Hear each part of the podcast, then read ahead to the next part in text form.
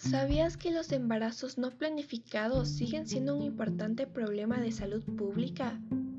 Cada año hay 74 millones de mujeres de países de ingresos bajos y medianos con embarazos no planificados, que son causa de 25 millones de abortos peligrosos y 47 mil muertes maternas al año.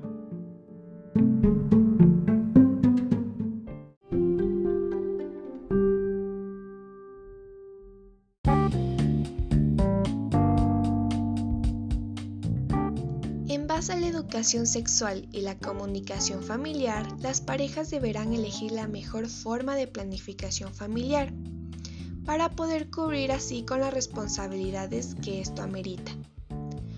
Las parejas deben estar totalmente en las posibilidades psicológicas, económicas y sociales para poder solventar así la salud, el bienestar, la educación y el crecimiento de sus hijos.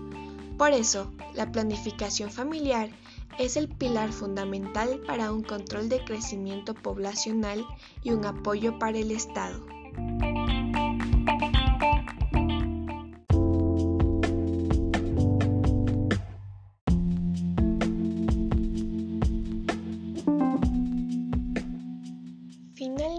La planificación familiar es muy importante y recomendable para las mujeres siendo así una estrategia para evitar embarazos no deseados o sin los recursos que son necesarios para el cuidado del recién nacido.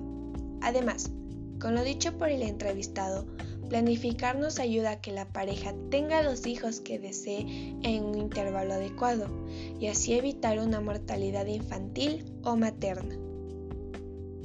El beneficio de este programa es el derecho de las personas a decidir el número de hijos que desean tener y el intervalo de los embarazos de la mujer, logrando así disminuir la tasa de abortos. Los métodos anticonceptivos son las diferentes maneras que hay de prevenir el embarazo. Existen muchos tipos de anticonceptivos, por lo que habría varias opciones para elegir la que mejor se adapta a estas circunstancias, tomando en cuenta que el 99.99% es la probabilidad de adaptación de estos métodos.